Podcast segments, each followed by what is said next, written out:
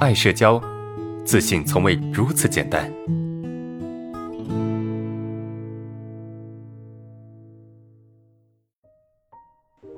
第二个问题哈，老师你好啊，因为表情恐惧，做事情总是胆战心惊啊，没有底气。最近开会很多啊，压力特别大，在同事多的场合就很紧张，头和手都会发抖，该怎么办？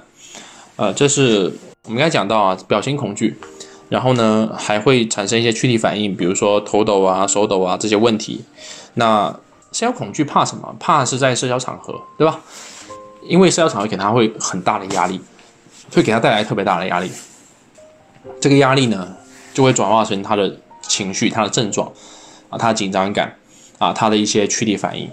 那怎么办呢？我们我们我们看到这种问题哈，首先我们该去调整的，并不是去如何去解决它，解决其实太远了啊。社交恐惧，咱们千万不要不要老是盯在说我该怎么解决，因为谈解决太远了啊。当然，你们不要说到。呃，我一说谈解决太远，你就认为啊，这个社恐是不是，对吧？是不是没救了啊？不是这个意思啊，就是谈解决太远的意思是，你不要把目的、把目标放在啊，我该怎么解决、该怎么去控制上面，因为短时间内是无法解决的。所以，我们谈到说，你遇到遇到问题啊，任何人遇到社交恐惧的问题，不要想着去解决它，不要想着去。一下子把它搞定，缓解冲突永远都是王道，因为我们的社交恐惧也是不断的冲突之后形成的，对吧？你要解决社交恐惧，也是不断的缓解社交冲突之后，最终被解决的，懂吗？所以遇到这个问题该怎么缓解冲突呢？首先，他的这个问题是在社交场合出现紧张感，对吧？而且最近这个开会特别多。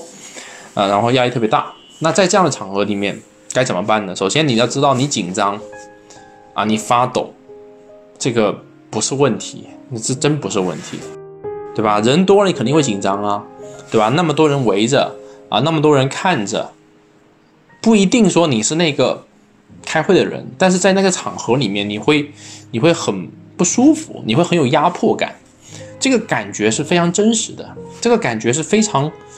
可以被理解的，啊，是可以被理解的，因为它很正常啊。一个有社交恐惧的人，他在这样的场合里面肯定是很紧张的呀，肯定是很焦虑的呀，这很正常啊，对吧？这不是一件多么糟糕的事情。所以换一个心态来看待这件事情啊，我只是紧张，我只是有点不自然了，我只是在这个环境里面有压力而已。你要给自己的这些表现一个合理的解释啊，我就是这样子，对吧？在心里面先给自己解压，你要给自己一个解释啊，哎，我这个表现是正常的，不需要多么高深高大上的自我察觉，就是你要学会去理解，哦，我现在紧张了，我现在出现症状了，我现在害怕了，OK 啊，我很理解，因为我有我害怕社交嘛，我有社交恐惧嘛，所以在这样场合里面我压力很大。很正常啊，对吧？你要给自己的症状一个解释，这些东西你内心得打通，得给你这些症状表现一个合理的解释，啊，一个因果式的解释啊，因为过去怎么怎么样，所以现在我才会怎么怎么样。哪怕你现在再紧张、再不自然、再害怕、再恐惧都好。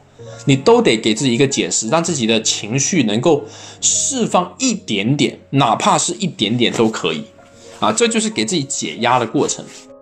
如果说你真的太紧张了，紧张到没有办法在那个环境中给自己一些机会去放松，那没关系，有两种方法。第一种，你可以写一些小卡片，一些什么，一些观念，比如说我我经常讲。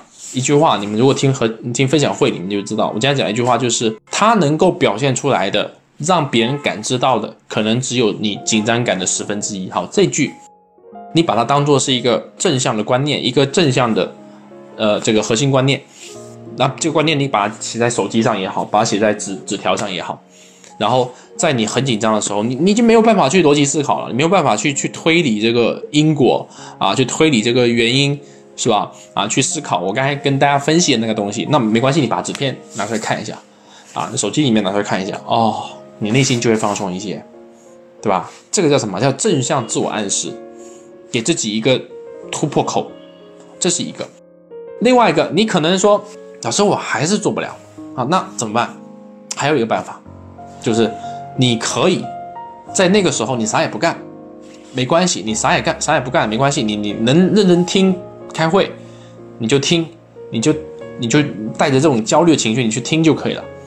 然后呢，等这个这个这个会议结束了，那么你再去想这个事情，你再去去给自己一个合理的解释啊，因为我我怎么怎么样，所以我才会有这些症状，对吧？我才会有这些紧张感。解释完之后，你就会好很多。然后解释完之后，千万不要纠缠哈。解释完之后，千万不要。念念不忘啊，非得去想刚才怎么样，刚才发生什么，不要去想，给自己一个合理的解释之后，你就离开，头也不回的离开，去干嘛？去做你该做的事情。这个是我给你的一个建议啊，就是给自己一个解压的机会。